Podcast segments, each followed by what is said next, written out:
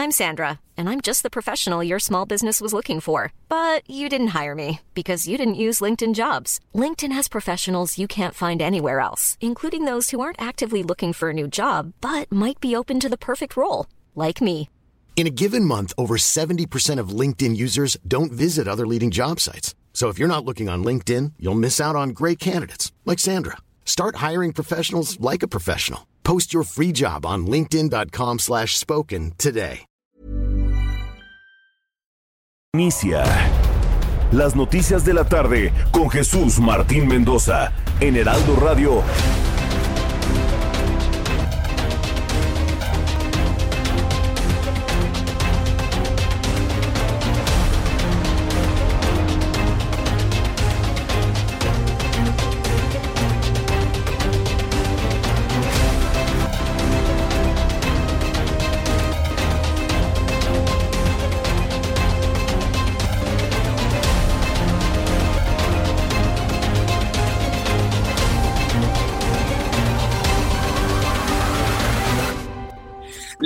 La tarde en punto, hora del centro de la República Mexicana. Bienvenidos. Me da mucho gusto saludarle a través de los micrófonos del Heraldo Radio en toda la República Mexicana.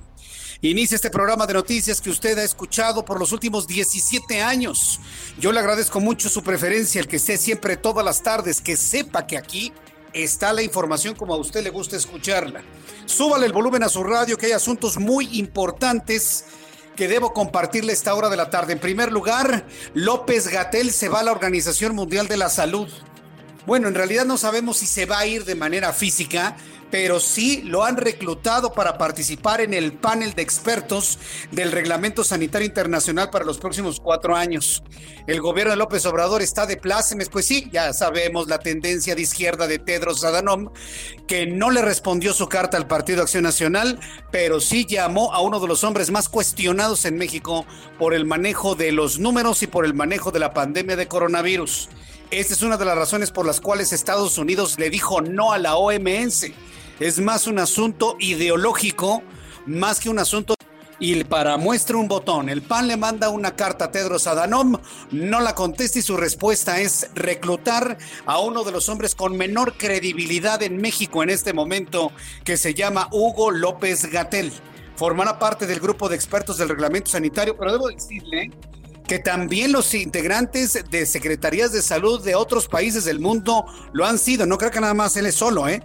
Todos los países que integran la Organización Mundial de la Salud tienen un pie metido precisamente en este panel. La Organización Mundial de la Salud confirma que López Gatel forma parte ya del panel de expertos de Reglamento Sanitario Internacional por los próximos cuatro años. Y yo le digo a usted, tal y como lo hacen todos los demás países del mundo, o al menos los que se encuentran dentro de la Organización Mundial de la Salud.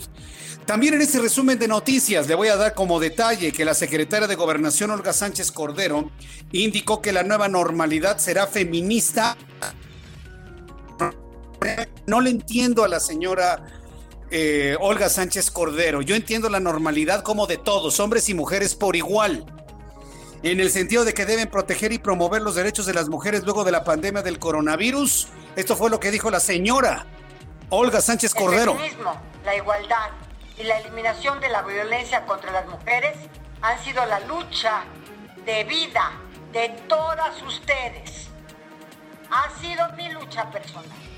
Por eso reitero mi compromiso con los, los organismos estatales e internacionales, así como las organizaciones de la sociedad civil, para buscar la protección y promoción de los derechos humanos de todas las mujeres. La nueva normalidad será feminista o no será una nueva normalidad. Gracias. Esto es lo que dijo la señora Olga Sánchez Cordero. La entendemos porque estaba ante, ante mujeres, pero no estoy de acuerdo con la secretaria de Gobernación, como seguramente inclusive las mismas mujeres no están de acuerdo. La nueva normalidad debe ser incluyente a todos, hombres y mujeres, señora secretaria de Gobernación. Perdóneme, pero está usted en un error. Porque caer en feminismos es como en su momento se habló de machismos. México no necesita ni machismos ni feminismos, necesita oportunidades iguales para todos, hombres y mujeres, para grupos minoritarios, para todas las formas de ser y hacer en la sociedad mexicana. Lo siento, señora, pero yo no estoy de acuerdo con usted. Tiene usted que incluir a los hombres también.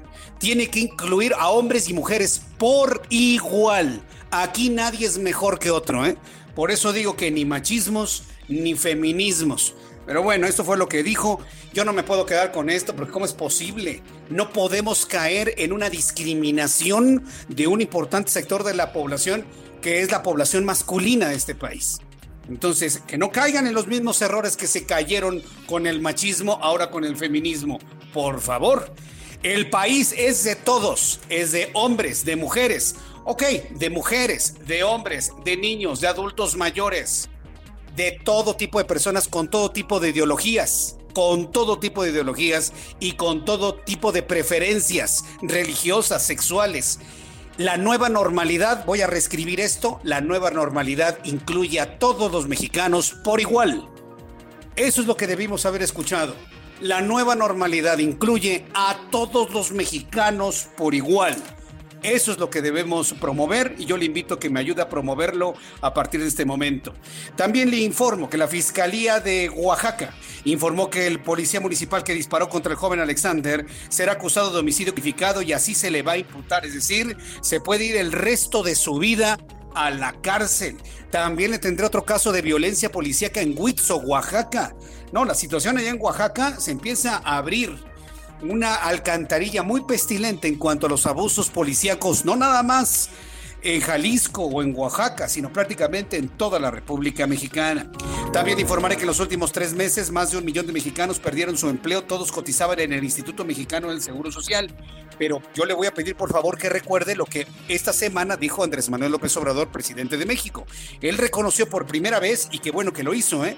reconoció que el sector informal ha sido el más golpeado por la crisis si hay un millón de personas que han perdido su empleo formales ante el Seguro Social, le aseguro que afuera hay dos millones de personas que en el mercado informal han perdido su trabajo. Le voy a tener todos los detalles más adelante aquí en el Heraldo Radio.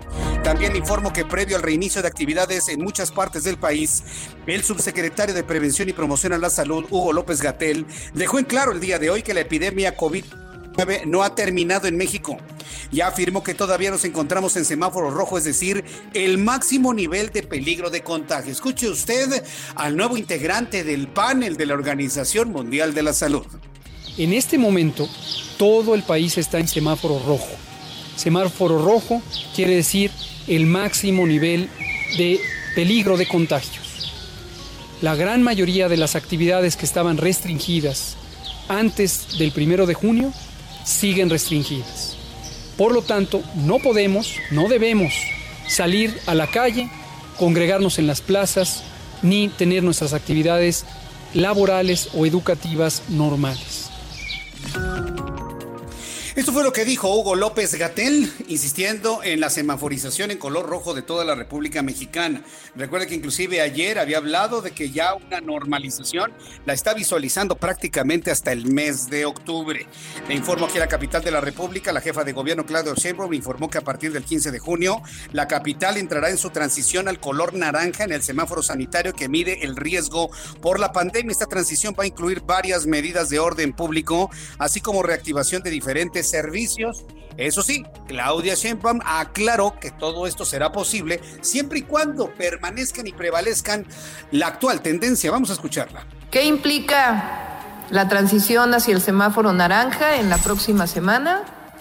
El 15 de junio, lunes 15 de junio, finaliza el hoy no circula temporal y se liberan también las estaciones del metro y metrobús. El martes 16 de junio estaríamos abriendo la industria manufacturera en la ciudad con un horario eh, de los trabajadores de lunes a jueves, igual que lo hizo la industria cervecera en la Ciudad de México. Esto implica alrededor de 340 mil trabajadores que trabajan en la industria manufacturera en la ciudad y estaremos a partir, ya hemos estado en contacto con ellos, pero a partir del día de hoy, lunes, eh, sábado, domingo, lunes, eh, en contacto con ellos para esta incorporación. Le dejé toda esta explicación, le dejé toda esta explicación de la jefa de gobierno Claudia Sheinbaum para que usted eh, tomara nota, lo voy a tener un poco más adelante nuevamente, de cuáles son las actividades que se empiezan prácticamente a normalizar en la Ciudad de México a partir, dijo ya del 15 de junio.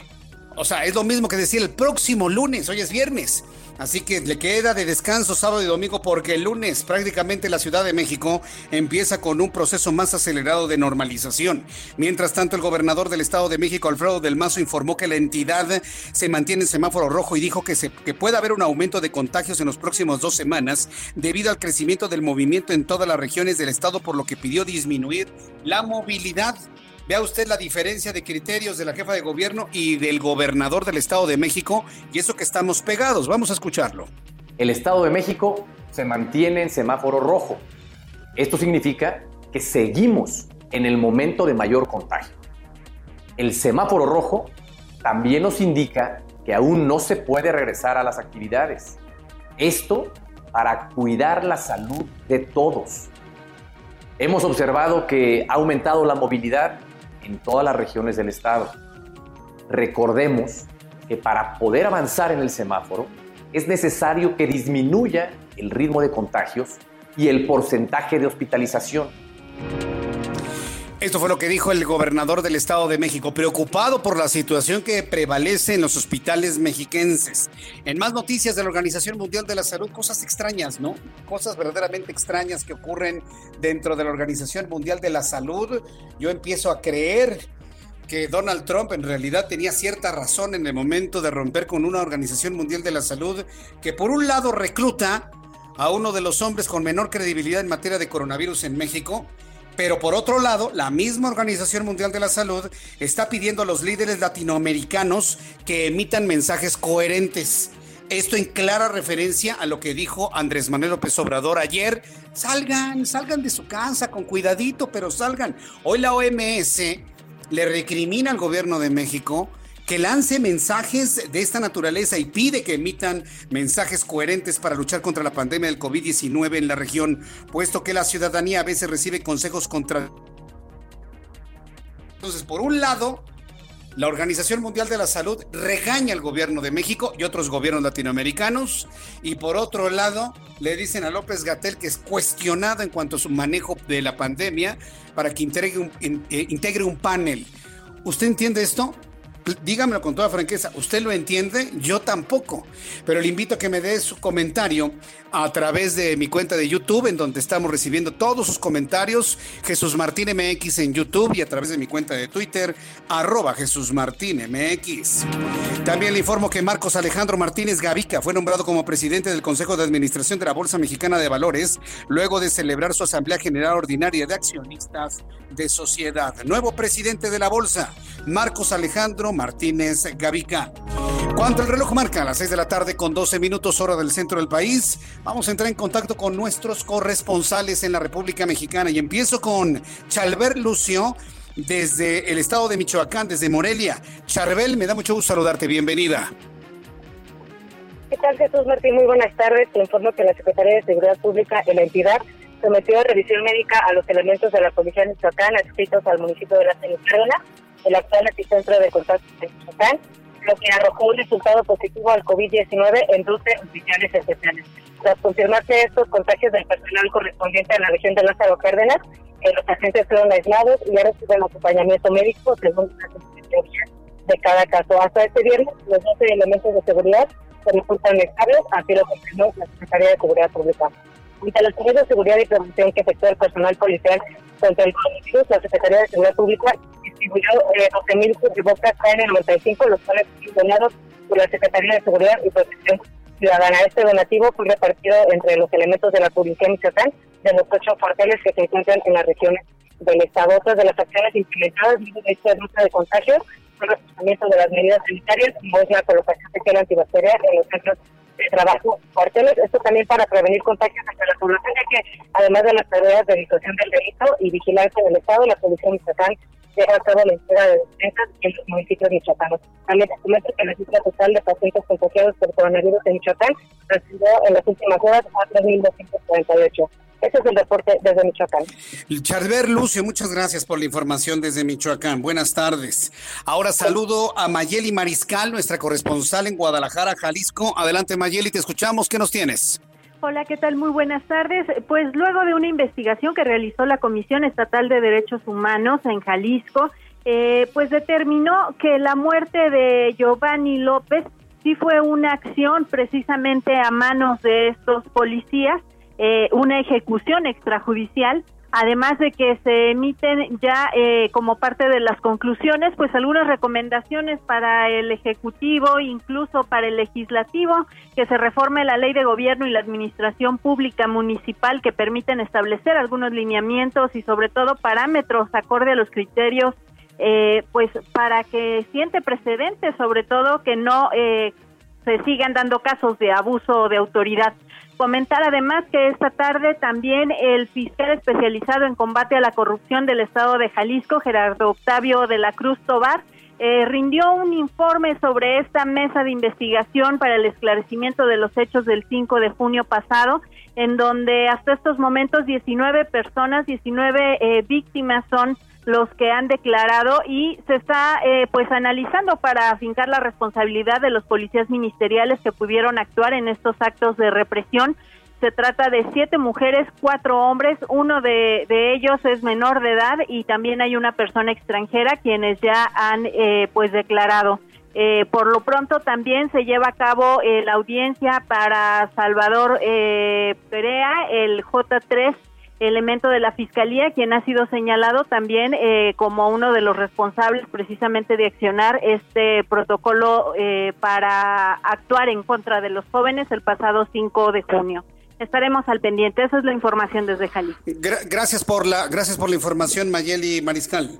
Hasta luego. Hasta luego, que te vaya muy bien. Son nuestros corresponsales. En unos instantes platicaré con Karina Cancino desde Nayarit. Tanto Nayarit y Jalisco prevén abrir playas y hoteles al 25% de capacidad. Y bueno, pues esta zona turística muy importante, la de Jalisco Nayarit, que se comparten pues Vallarta, Puerto Vallarta y Nuevo Vallarta. Vaya que sí es una zona muy importante. Van en la misma línea de criterio que Cancún. Hoy tuve la oportunidad de platicar con el director de la Asociación de Hoteleros allá en Cancún. Y pues ellos están listos de reabrir hasta el 30% de la ocupación hotelera ya desde este momento, por si usted quiere ir en estos momentos a Cancún, Quintana Roo. Vamos con nuestros compañeros reporteros urbanos, periodistas especializados en información de ciudad. Gerardo Galicia, qué gusto saludarte. Buenas tardes. El es nuestro, Jesús Martín. Excelente tarde. Y ya se han retirado por completo los elementos policíacos que frustraron un asalto luego de una balacera en la colonia Acacias. Esto ocurrió justo en la calle San Francisco, unos cuantos pasos del circuito bicentenario Sotramo Río Miscuac. Este sujeto, Jesús Martín, con arma en mano, asaltó a un cuentaviente, retiró más de 100 mil pesos de una sucursal bancaria de insurgentes, trató de escapar por Barranca del Muerto, utilizar la calle San Francisco. En este punto le dieron alcance elementos policíacos, se generó una balacera, donde también participaron algunos escoltas que estaban estaban en la zona. Y este sujeto va camino a la agencia correspondiente del Ministerio Público y se logró desarmar y por supuesto recuperar el dinero. Y para nuestros amigos que van a utilizar el circuito bicentenario en su tramo Río Mexicua, que de momento eh, lo pueden hacer sin mayor problema, el avance que van a encontrar es bastante, bastante rápido. Y por lo pronto, Jesús Martín, el reporte. Gracias por la información, Gerardo Galicia. Hasta luego. Saludo con mucho gusto a Alan Rodríguez. ¿En dónde te ubicas, Alan? Jesús Martín, excelente tarde. Quiero informarte que en estos momentos el eje 1 poniente, Avenida Guerrero, desde el circuito interior hasta el cruce con Puente de Alvarado, presenta avance constante para quienes se dirigen del norte al centro de la capital. Otra vialidad que tenemos con buen desplazamiento en el sentido del centro hacia el norte es el eje central Lázaro Cárdenas desde Garibaldi hasta el cruce con la avenida Montevideo. Jesús Martín, quiero informarte que hasta hace aproximadamente 15 minutos teníamos bastante sol en esta parte de la Ciudad de México, sin embargo se acaba de nublar, los fuertes vientos acaban de traer unas nubes bastante cargadas. Es lo que podemos observar en estos momentos y pues bueno, esperando una posible lluvia. Correcto, estaremos muy pendientes de ello. Alan Rodríguez, muchas gracias. Muchas gracias, buenas tardes. Muy buenas tardes. Cuando el reloj marca las 6 de la tarde con 18 minutos, recordarle que escuche usted el Heraldo Radio. Yo soy Jesús Martín Mendoza. Vamos a revisar lo que sucedía un día como hoy, 12 de junio en México, el mundo y en la historia. Abraham Arreola.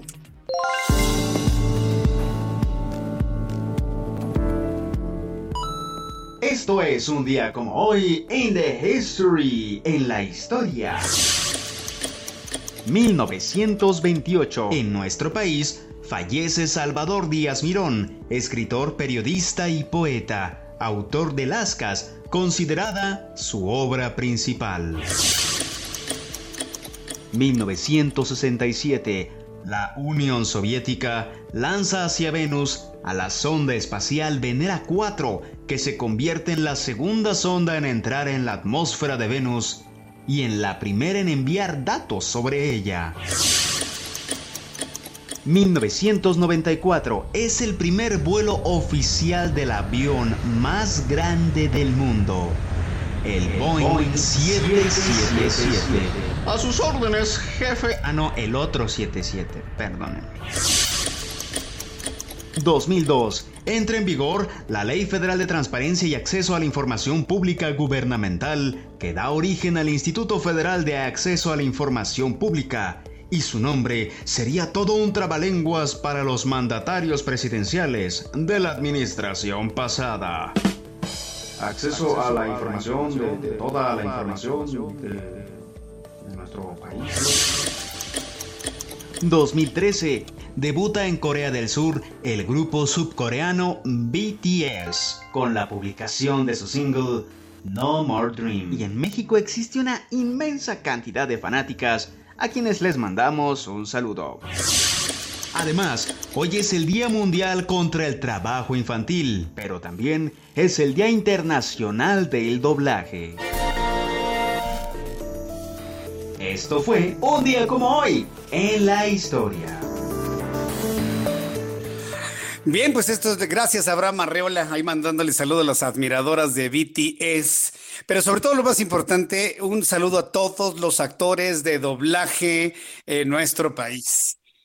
Eh, sigue siendo México un lugar muy importante para el doblaje de todo tipo de series de televisión, de cine, inclusive de programas de radio. Eh, eh, por historia, México ha sido un gran país en este tipo de disciplina, aunque la competencia en los últimos años ha estado muy fuerte en Colombia. Los colombianos han logrado desarrollar una cosa que se llama español neutro. Entonces, cuando usted escucha a un colombiano usar el español neutro, usted no puede detectar si es mexicano, si es colombiano, si es venezolano. La verdad es una disciplina muy interesante. Logran quitarse el acento, logran quitarse el modismo, logran pronunciar todas y cada una de las eh, letras perfectamente bien. De repente se les va por ahí algún otro, alguna forma de pronunciación, pero el español neutro, créame que es una gran competencia para el doblaje mexicano, pero sigue siendo, sigue siendo el doblaje mexicano de los mejores en el mundo de habla hispana. Saludos para todos los actores de doblaje, en especial un querido amigo que es actor de doblaje, Iji Dukevich un gran locutor de radio, un gran locutor de radio, pero además tiene una voz extraordinaria. Es la voz de Iron Man. Entonces, un saludo para Iji Dukevich. Desde aquí, mi querido Iji, te mando saludos y felicidades hoy en día del actor de doblaje. Bien, vamos a revisar rápidamente las eh, condiciones meteorológicas para las próximas horas. El Servicio Meteorológico Nacional informa que durante esta noche y madrugada se pronostican lluvias puntuales intensas con descargas eléctricas en Veracruz, Oaxaca, Tabasco, Chiapas. Para usted que ya en esta normalidad está pensando salir de su lugar de origen y visitar estas zonas por motivos de trabajo, por motivos familiares, pues decirle que habrá lluvia y descargas en Veracruz, Oaxaca, Tabasco, Chiapas así como muy fuertes en la península de Yucatán y en el occidente de México. También tenemos el tránsito del Frente Frío número 67 que permanecerá con características de estacionario sobre el Golfo de México y continuará interactuando con un canal de baja presión sobre el sureste del país, generando lluvias puntuales intensas en regiones de Veracruz, Oaxaca, Tabasco, Chiapas. Tenemos la onda tropical número 3 desenvolviéndose. Continuará su movimiento hacia el oeste, al sur de las costas de Guerrero, mientras que un canal de baja presión extendido sobre el noroeste provoca pues ya estos fenómenos de lluvia en toda la costa del Pacífico mexicano. Con estos elementos atmosféricos, rápidamente le informo del tiempo para las siguientes ciudades. La verdad, agradezco mucho a nuestros nos escuchan allá en Monterrey, Nuevo León. Gracias amigos de Monterrey para el día de mañana, sábado. Muy despejado el día, temperatura mínima 19, máxima 30, en este momento 31. En Guadalajara, Jalisco, mínima 16, máxima 32. En este momento el termómetro está en 29 grados. Y aquí en la capital de la República, el termómetro en estos momentos está en 21 grados. Ya va a llover, ya se nubló. Temperatura mínima 10 mañana al amanecer. Y la máxima 25 grados Celsius.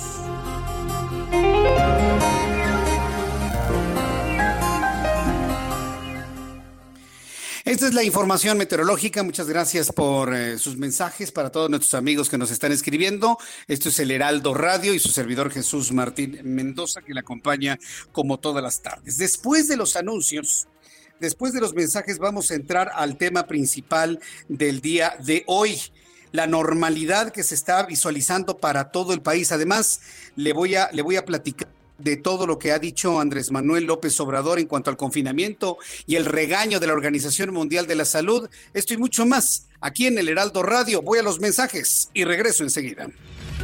Escuchas a Jesús Martín Mendoza con las noticias de la tarde por Heraldo Radio, una estación de Heraldo Media Group. Escucha las noticias de la tarde con Jesús Martín Mendoza. Regresamos. Muchísimas gracias amigos del Heraldo Radio. ¿Cómo están? Muy buenas tardes. Esperemos que bien, escuchando las noticias, lo cual es lógico y básico en nuestra vida. Pues vamos a platicar en este momento con Adri Rivera Melo, que estamos con Susana a distancia, de una caja, híjole, una caja esterilizadora que ya lo habíamos dicho Adri y yo, vamos a tener que comprar en este instante. Adri, adelante. Definitivamente, mi querida Moni, buenas tardes a ti y al auditorio. Y bueno, primero que nada les comparto que el pico de contagios de COVID-19 en el país se registraría la próxima semana, mientras que la epidemia permanecería en algunas zonas en octubre y una posible segunda oleada se registraría registraría hacia finales de año. Esto lo informaron autoridades sanitarias y es muy importante seguir sus recomendaciones, complementar nuestra protección con productos de tecnología de última generación que den seguridad a nuestra mm, familia. Muy bien. Bros Company trae para usted este innovador gadget que bueno, pues ya se ha vuelto tendencia en las ciudades de Europa, en donde poco a poco se ha reactivado la actividad comercial y social. Con tecnología de última generación, esta caja esterilizadora adopta la esterilización de luz ultravioleta de 360 grados, es inofensiva, completamente inofensiva para el cuerpo humano y ofrece una alta tasa de efectividad, eliminando hasta el 99% de bacterias y de ah, virus. Muy sencillo de utilizar, basta con introducir su celular, llaves, lentes, cubrebocas o cualquier objeto que quieran esterilizar presionar el botón de esterilización y en cinco minutos mm. el artículo quedará 99% libre de bacterias y de virus. Utiliza alimentación con cable USB, mm. además de ser compacto y liviano, que son características pues que facilitan su uso y transporte también, porque te lo puedes llevar en el automóvil, a la oficina, lo puedes usar en casa. lo puedes prestar, etcétera. Está muy bien. Y el número para que llamen es el 800 230 mil, repito, 800 20 23 mil. Mm. Aprovechen mientras haya inventario esta increíble y novedosa caja esterilizadora y bueno, pues aprovechen el precio de introducción a México. Claro, y buscar siempre productos certificados, ¿verdad? Y de nivel hospitalario. Ay, eso es buenísimo. 800 230 mil. Muchas gracias, Adri. Amigos, continuamos. Gracias.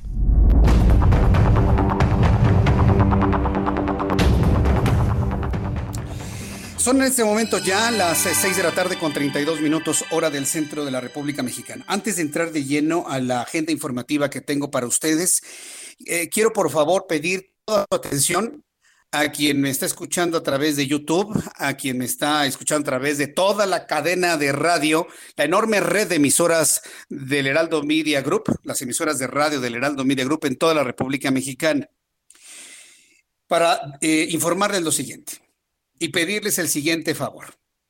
Súbale el volumen a su radio, es muy importante, porque hoy necesito que hagamos un gran equipo usted y yo. Que hagamos un gran equipo usted y yo a partir de este momento. ¿Estamos listos? Bien. Estamos buscando a una niña que no aparece, que tiene 14 años de edad. Ha sido un asunto muy comentado en las redes sociales Y, pero ahora lo traslado a los medios de comunicación como la radio, porque necesitamos toda su ayuda, todo su apoyo. Hay una familia que está destrozada. Yo sé que en este momento hay miles de familias destrozadas en México, pero no hay como el dolor de no saber dónde se encuentra un hijo cuando es menor de edad. Estamos pidiendo su ayuda. De hecho, ya hay una alerta AMBER emitida por la Fiscalía General de Justicia de la Ciudad de México para localizar a Fátima Huerta López. Eh, la búsqueda ha sido tan frenética que ha llegado inclusive ya a estos micrófonos el nombre de Fátima Huerta López. Si Fátima me estás escuchando, ponte en contacto con tu familia, te están buscando. Si estás con algunos integrantes de tu familia por razones familiares, ponte en contacto. Es muy importante. Ya tienes la edad como para hacer. Fátima Huerta López desapareció el 9 de junio de 2020 a las 3 de la tarde, eh, aproximadamente. Se cree que a esa hora fue. Fátima Huerta López de 14 años de edad, fue vista por última vez en la calle de Astron, Colonia Prados de Coyoacán, Alcaldía Coyoacán, en la Ciudad de México y desde ese momento se desconoce su paradero. La petición que estoy haciendo va para todo el país, porque uno no sabe precisamente cuando estas personas trasladan a menores de edad, pueden trasladados a cualquier parte del país, inclusive en la frontera. Atención amigos en Tijuana. Si ustedes conocen o han oído hablar de una niña de nombre Fátima, 14 años, ha sido, bueno, desapareció en la Ciudad de México. Le voy a dar la media afiliación tiene 14 años de edad, eh, desapareció de la calle Astro Prados de Coyoacán, tiene su barba partida y la fotografía que nos ha presentado eh, la Fiscalía de Justicia de la Ciudad de México es una niña con cabello al hombro, cabello lacio al hombro, ¿sí? Tiene frente amplia, tiene ojos negros, nariz mediana, boca regular, ¿sí? Eh, sus, piezas dentales se ven en perfecto estado, eh, vestía una blusa negra tipo ombliguera, pantalón de mezclilla, botas negras y una bolsa pequeña beige. Luego a veces a las personas se les reconoce por las bolsas que llevan. Una bolsa pequeñita de color beige, lleva una blusa negra ombliguera, un pantalón de mezclilla, botas negras y su bolsita pequeña de color beige. Le voy a pedir, por favor, que cualquier informe que usted tenga sobre Fátima, me lo haga llegar, bueno, lo haga llegar a la Fiscalía de Justicia. Puede usted llamar al 911 y decir, yo vi a Fátima en tal lugar. Y de otra manera, pues me envía un mensaje a través de nuestro canal de YouTube, eh, Jesús Martín MX, en Jesús Martín MX, para que nosotros podamos enviar esta información directamente a la Fiscalía de Justicia de la Ciudad de México. Bien, vamos con el tema, pues yo no diría que el más importante, la verdad, pero sí es el más escandaloso y el más visible. La Organización Mundial de la Salud confirmó que el subsecretario de Promoción a la Salud, Hugo López Gatel, forma parte ya del panel de expertos del Reglamento Sanitario Internacional por los próximos cuatro años. El Reglamento Sanitario Internacional es un acuerdo internacional que, forma jurídica es vinculante al ser suscrito por 196 países, entre los que se encuentran todos los Estados miembros de la Organización Mundial de la Salud. Este grupo de especialistas, o sea, son 196 especialistas, no podría hacerse con un pañel pequeño e imponerle a un país un reglamento en donde no haya participado uno de sus expertos. Entonces participan los 196 países que conforman la Organización Mundial de la Salud. Este grupo de expertos internacionales en áreas como el control de enfermedades, la virología, el desarrollo de vacunas o la epidemiología de las enfermedades infecciosas, pues estará trabajando para este reglamento. El organismo, la Organización Mundial de la Salud, le notificó la decisión al doctor López Gatel a través de una carta en la que se explica que el nombramiento es por cuatro años y como epidemiólogo experto en enfermedades infecciosas. ¿Qué implica esto en cuanto a su desempeño en México, en la Secretaría de Salud y ahora como encargado de la vocería del COVID-19? Bueno, pues implica que posiblemente tenga que reducir su cantidad de trabajo en la Secretaría de Salud e implica que seguramente, yo creo, sería lo mejor, se nombre ahora sí a un vocero mucho más eh, creíble, a un vocero válido de la Secretaría de Salud para poder comprender todo lo que sucede con el COVID-19. Porque por un lado, un presidente, con base en la información que da Hugo López Gatel, dice, salgan, salgan y me voy de gira toda la próxima semana, ¿eh? Y por otro lado, él habla de que seguimos en semáforo en rojo, de que hay que cuidarse, que hay que mantener la sana distancia y que la normalidad la veremos hasta octubre. ¿Puede usted entender eso? Le dice una cosa al presidente y le dice otra cosa a la opinión pública. Y ese fue el seleccionado por la Organización Mundial de la Salud. ¿Lo están seleccionando por su credibilidad y sus capacidades o por un asunto ideológico? Ya usted contésteselo. Yo ya, yo ya lo entendí. Yo ya entendí cómo está este intríngulis. Ya, ya, ya. Yo ya entendí cómo está por lo pronto. Bien, cuando son las 6 de la tarde con 38 minutos hora del centro de la República Mexicana, la siguiente noticia ya la comenté, ya la critiqué, ya la señalé, por lo tanto en este momento solo la consigno. La secretaria de Gobernación Olga Sánchez Cordero advirtió que si la nueva normalidad no es feminista, no será una nueva normalidad. Al participar en el conversatorio Derechos Humanos de las Mujeres Retos ante el COVID-19, la secretaria de Gobernación destacó que la emergencia sanitaria vino a agravar los problemas de desigualdad y violencia contra las mujeres. Señaló que las consecuencias podrían ser mucho más desfavorables en el mediano y largo plazo, por lo que destacó la necesidad de saldar la deuda que se tiene en el cumplimiento de sus derechos en la llamada nueva normalidad. Esto fue lo que dijo. El feminismo, la igualdad y la eliminación de la violencia contra las mujeres han sido la lucha de vida de todas ustedes. Ha sido mi lucha personal. Por eso reitero mi compromiso con los, los organismos estatales e internacionales, así como las organizaciones de la sociedad civil, para buscar la protección y promoción de los derechos humanos de todas las mujeres. La nueva normalidad será feminista o no será una nueva normalidad. Gracias. Sin ningún comentario adicional. Bien, pues en la siguiente información, y esto es algo que han estado comentando muchas personas a través de mis redes sociales, que qué opino de que ya se va a pasar al semáforo naranja, que qué se va a pasar al, al semáforo naranja. Mire, yo le quiero decir una cosa, yo me quedo con la descripción que hizo de semáforo naranja la propia doctora Claudia Sheinbaum. Y este, la doctora Shembo, por ser científica, pues sabe de lo que habla, por supuesto. Y ella dijo, y lo recuerdo claramente, para poder pasar al siguiente color, en este caso de rojo a naranja, debemos tener 15 días en el que no aumente ni el número de infectados ni el número de muertos. Si se cumplen 15 días con esos parámetros, se pasa al siguiente color. Yo no sé si hasta este momento y con los números que ha presentado la Secretaría de Salud se ha cumplido con eso de lo que hemos podido ver, no se cumple. Pero bueno, finalmente ya se anunció un proceso de normalización hacia un semáforo de color naranja para la próxima semana. Sin embargo, como ya le había comentado, López Gatel quien ahora ya pertenece a este panel de expertos para elaborar el reglamento sanitario a nivel mundial de la OMS, pues él dice y asegura que seguimos en semáforo en rojo. México permanece en semáforo rojo. Esto significa en máximo riesgo de contagio de coronavirus. Debido a lo anterior, la Secretaría de Salud hizo un llamado a la ciudadanía para que se quede en casa. Fíjense lo que estamos hablando. López Gatel dice, rojo, quédense en casa, máximo contagio. Normalización en las playas, normalización en la Ciudad de México, normalización en todos lados, ya van a abrir algunos restaurantes, ya abren algunos hoteles, pero ahora nos dicen que nos quedemos en casa. Bueno, me quedo en casa o salgo. Y por más que en los medios de comunicación hemos señalado que esto trae grandes confusiones a la sociedad, de verdad que no lo entienden o no lo quieren entender. Hoy sucedió esto, ¿eh? Hoy dice López Gatel, hay que quedarse en casa, sana distancia, seguimos en rojo, estamos en el máximo momento de contagio. Y por otro lado, se habla ya de abrir prácticamente todo de par en par a partir de la próxima semana. La dependencia precisó que lo único que cambió a partir del 1 de junio es que los gobiernos estatales son ahora los responsables de monitorear que se cumplan las medidas de sana distancia.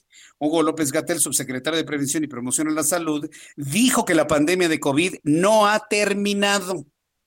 A ver, entonces, ¿por qué se va el presidente de gira toda la semana otra vez? Vamos a escuchar lo que dice Hugo López Gatel. En este momento, todo el país está en semáforo rojo. Semáforo rojo quiere decir el máximo nivel de peligro de contagios. La gran mayoría de las actividades que estaban restringidas antes del primero de junio siguen restringidas. Por lo tanto, no podemos, no debemos salir a la calle, congregarnos en las plazas, ni tener nuestras actividades laborales o educativas normales. O sea, dígame si usted entiende algo. Dígame si usted entiende algo. Yo no, sinceramente, yo ya me perdí. Yo ya me perdí cuál es la instrucción. ¿Me quedo en casa o salgo? ¿Me quedo en casa o salgo? Y luego Hugo López Gatel no parece que esté en México, quién sabe dónde estaba. Pero esos pajaritos y demás, y en un escenario así como de una hacienda antigua, me indica que ni siquiera en la Ciudad de México estaba.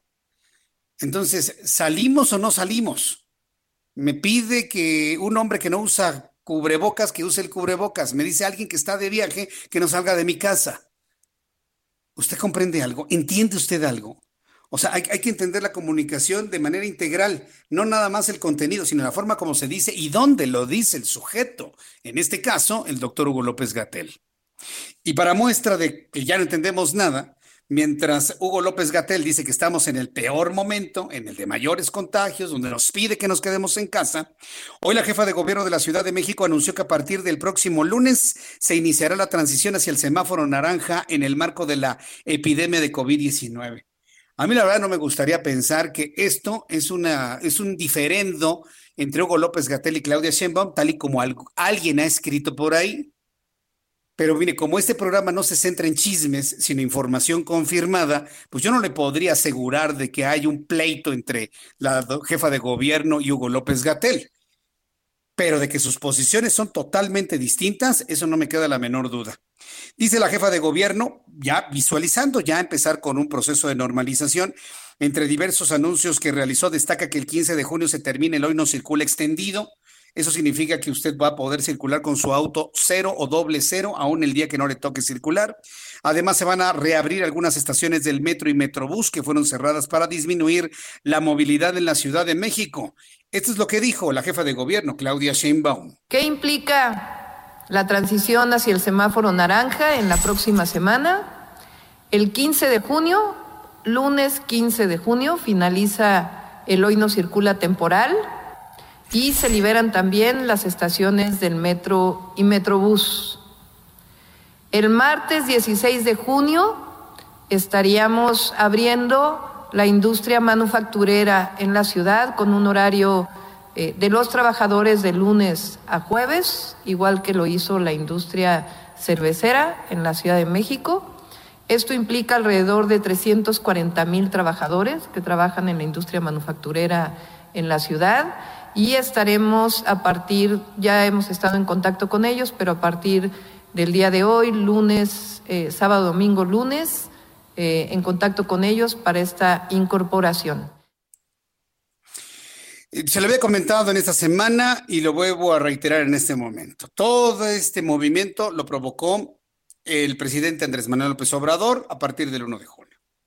Entonces, eh, la tendencia que estamos es de reabrir la actividad. Ya, ¿Era el momento? ¿No era el momento? Mire, créame que es lo ya lo menos importante. Lo platicábamos con Juan Musi el miércoles pasado, usted lo recuerda, él mismo visualiza que México está en la tendencia, y muchos países del mundo, ¿eh? de abrir su actividad eh, normal, inclusive los Estados Unidos, inclusive hasta Brasil ya quiere abrir sus actividades de manera normal, pase lo que pase, enférmese quien se enferme, muérase quien se muera.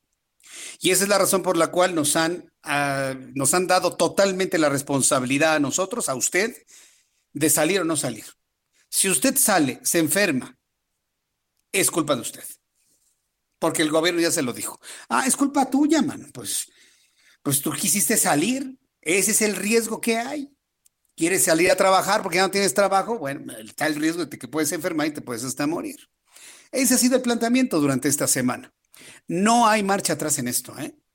Dar marcha atrás a esto sería verdaderamente suicida desde el punto de vista económico y financiero a nivel país.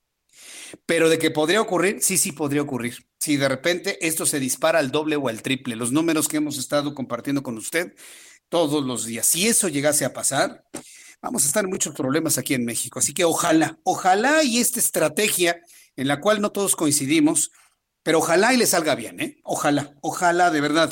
Porque mire, sí me ha tocado ver a gente que verdaderamente está sufriendo muchísimo la falta, la falta de trabajo. Inclusive, por ejemplo, hay personas que se han visto en la necesidad de dejar de pagar las rentas, de tener que hablar con su casero, oiga, casero, écheme la mano, fíjense que no le voy a poder pagar estos dos, tres meses porque me quedé sin trabajo. Hay algunos caseros que lo entienden, otros que no lo entienden.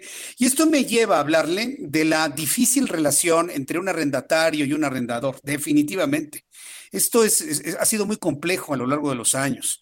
Los acuerdos de arrendamiento a veces se hacen a la palabra y no se reportan a quien se tienen que reportar para poder pagar los impuestos correspondientes, impuestos sobre la renta. Es decir, está en este momento la situación en la relación de la renta de bienes inmuebles, pues muy irregular al menos en la Ciudad de México.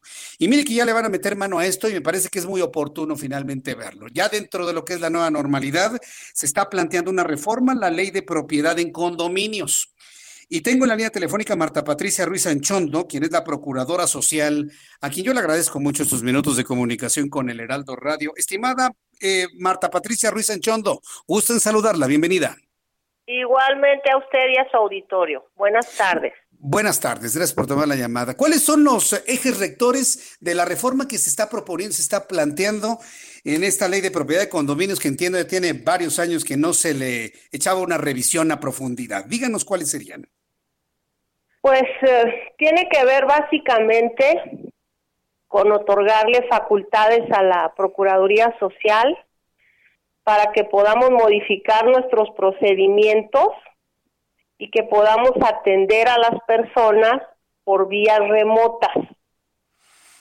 Ahora vamos a utilizar las redes sociales y las plataformas para presenciar las asambleas condominales con un asesor, eh, cumpliendo los requisitos que marque la ley, por supuesto, en plataformas remotas. También los procedimientos, las quejas, ya las vamos a atender con un asesor en línea, las audiencias de conciliación, los eh, trámites para facilitarle a la ciudadanía.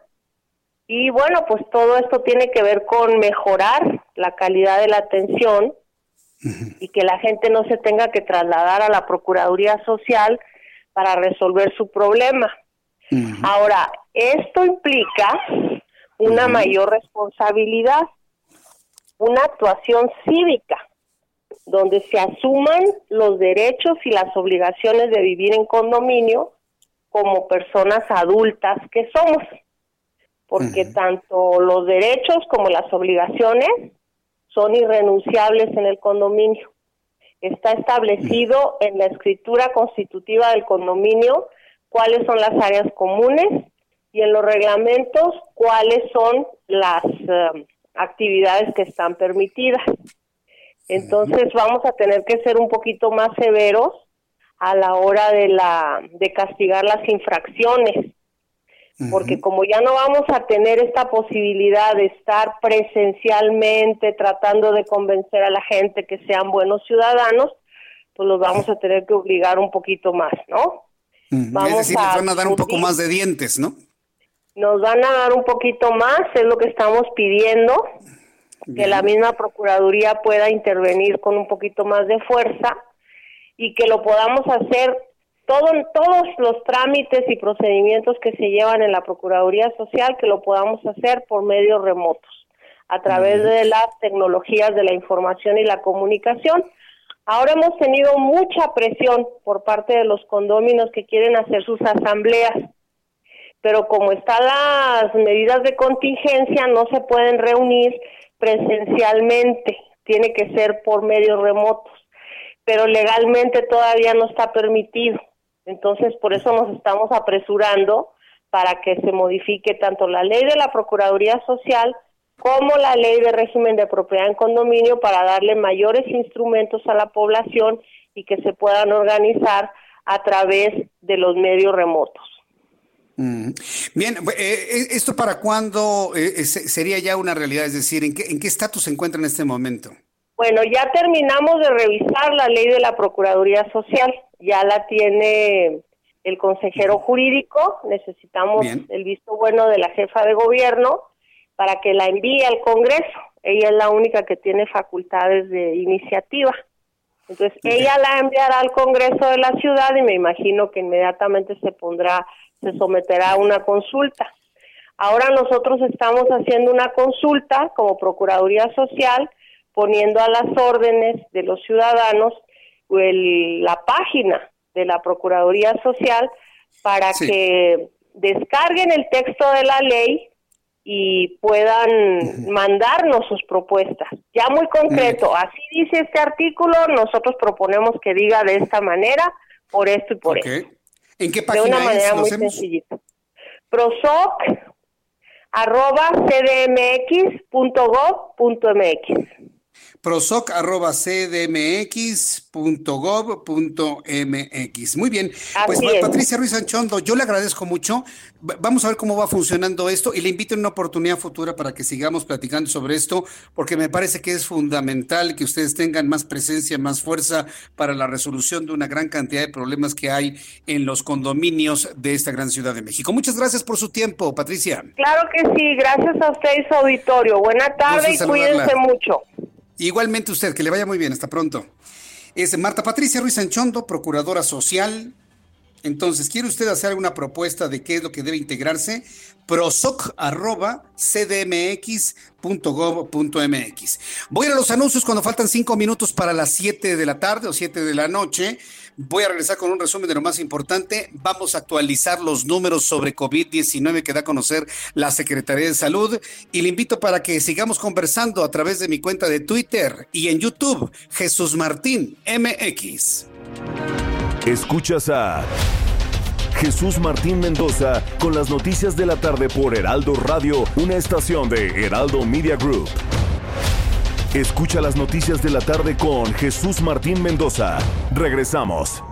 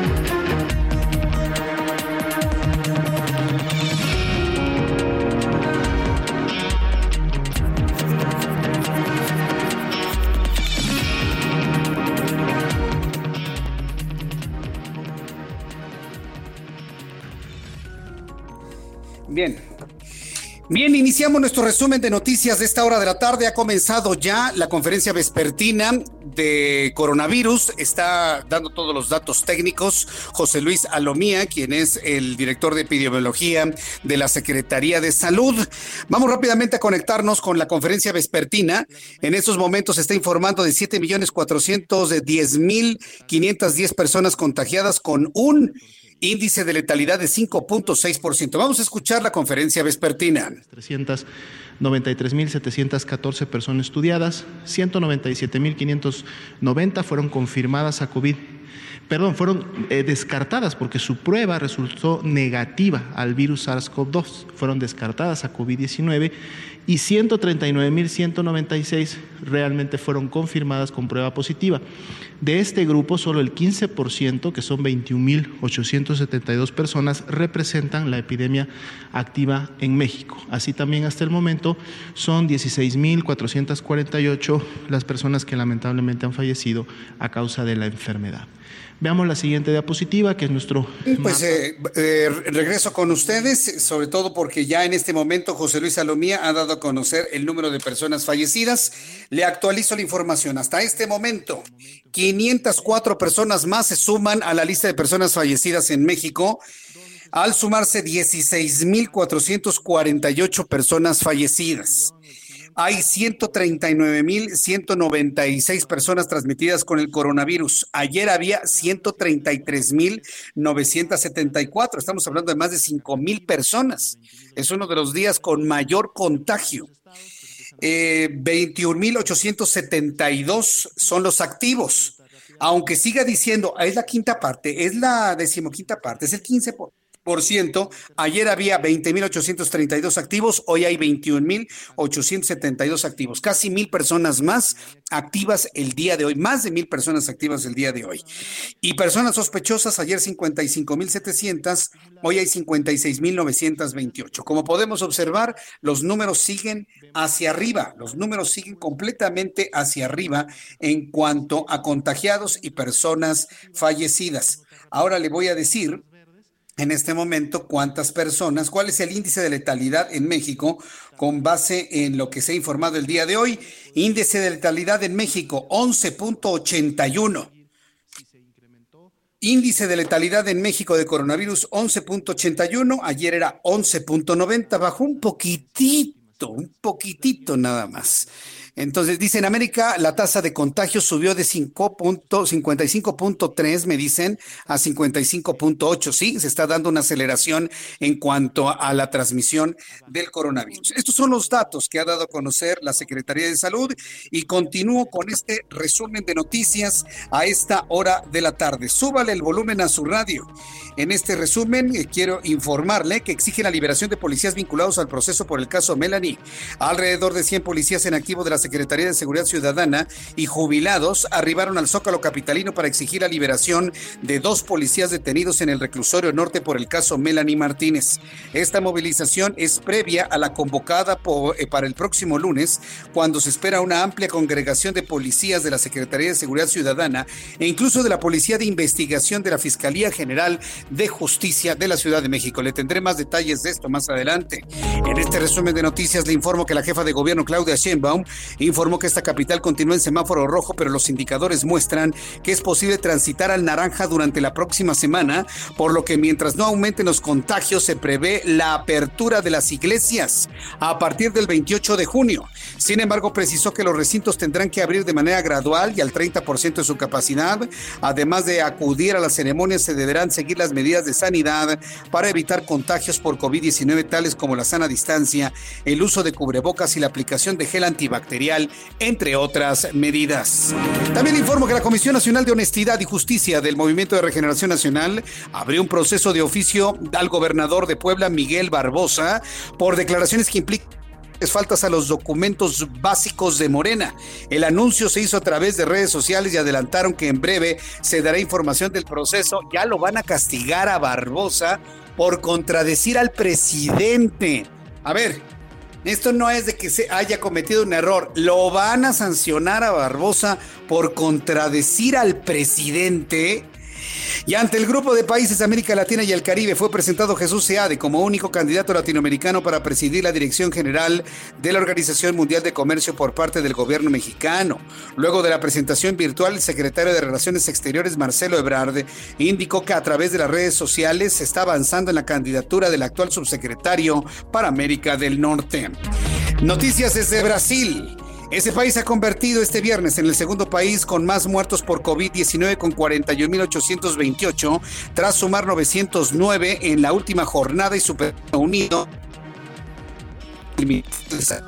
el gigante sudamericano de 212 millones de habitantes también es el segundo en número de casos, 828.810, con los 25.982 de este viernes. Estados Unidos es el primero tanto en número de muertos como en casos confirmados, pero México es el número uno en cuanto al nivel de letalidad de este virus. Se podrá decir que Brasil tiene muchos contagiados, sí, pero su índice de mortalidad no rebasa ni el 5%. ¿eh? Y aquí en México, con lo que tenemos, tenemos casi el 12% de letalidad. Ojo, ¿eh? que no le manejen los números. Y este viernes el gobierno de Venezuela extendió por un mes el estado de alarma declarado por el presidente Nicolás Maduro el pasado 13 de marzo a fin de detener la expansión del nuevo coronavirus. De acuerdo con el decreto presidencial divulgado en la Gaceta Oficial, el estado de excepción de alarma se extiende dadas las circunstancias de orden social que ponen en riesgo la salud pública y la seguridad de los ciudadanos con relación al COVID-19 y sus posibles cepas. Estas son las noticias en resumen. Le invito para que siga con nosotros. Le saluda Jesús Martín Mendoza.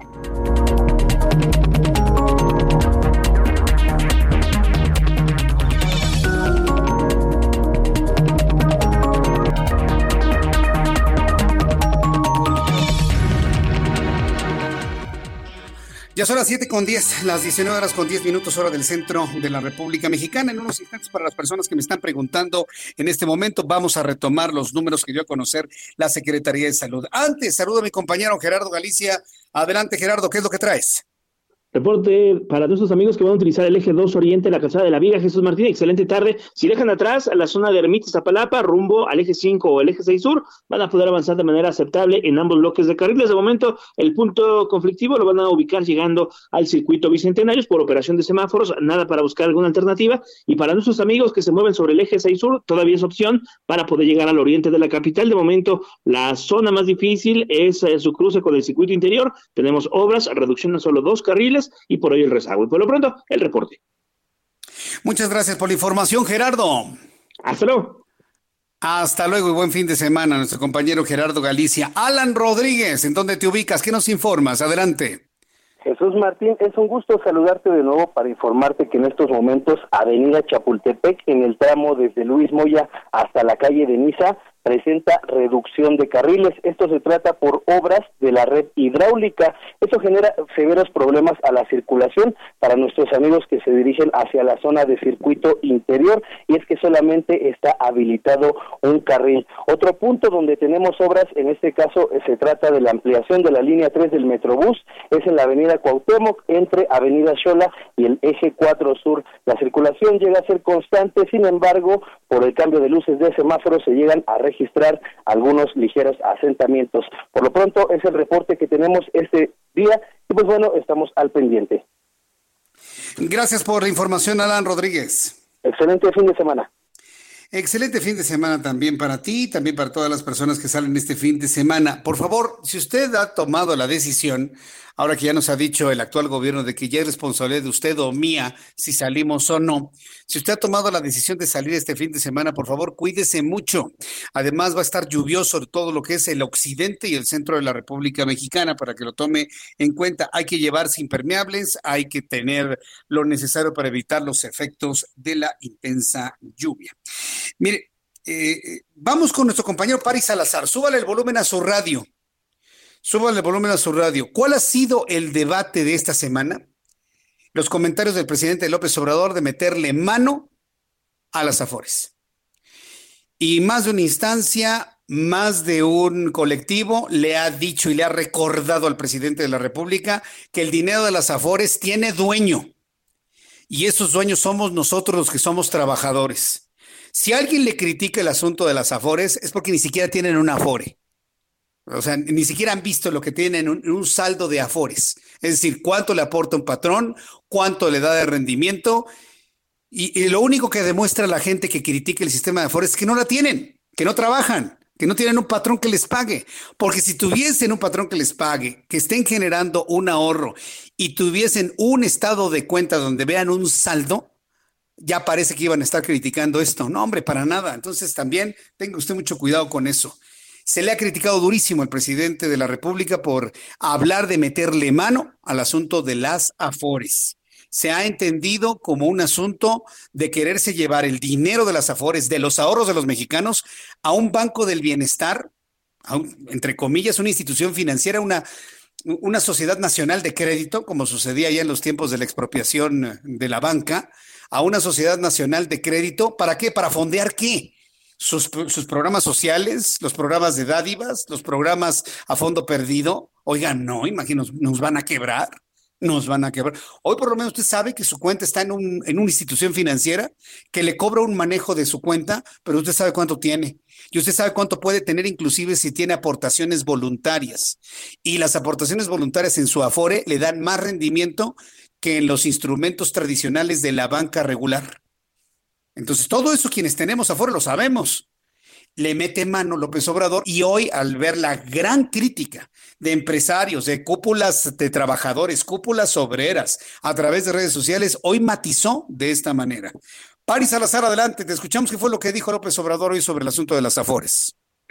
Buenas tardes, Jesús Martín, amigos del Heraldo de México. Así es, y es que ante el anuncio hace unos días de que el gobierno revisaría la situación de las afores al término de la emergencia sanitaria por COVID-19, esta mañana en Palacio Nacional el presidente López Obrador aclaró que todavía no tiene contemplado cómo se va a enfrentar el problema, pero que se buscará resolver este este problema que se originó con la reforma aprobada durante el gobierno de Ernesto Cedillo. Sin embargo, el presidente adelantó que la reforma no será impositiva, que será un acuerdo general que se realizará escuchando a todas las voces, a los trabajadores, a los empresarios, a las instituciones financieras, especialistas y a funcionarios del gobierno. Afirmó que la reforma es necesaria, que si no se hace nada, las mexicanas y mexicanos que se van a jubilar no van a recibir ni siquiera el salario mínimo, que dijo que van a recibir la mitad de lo que mínimamente les corresponde, por lo que no se puede dar la espalda a este asunto. Reiteró que hay que escuchar todas las voces y que hay tiempo, pero hay que hacerlo antes de que se convierta en un problema grave, que se tiene que resolver entre todos y así corregir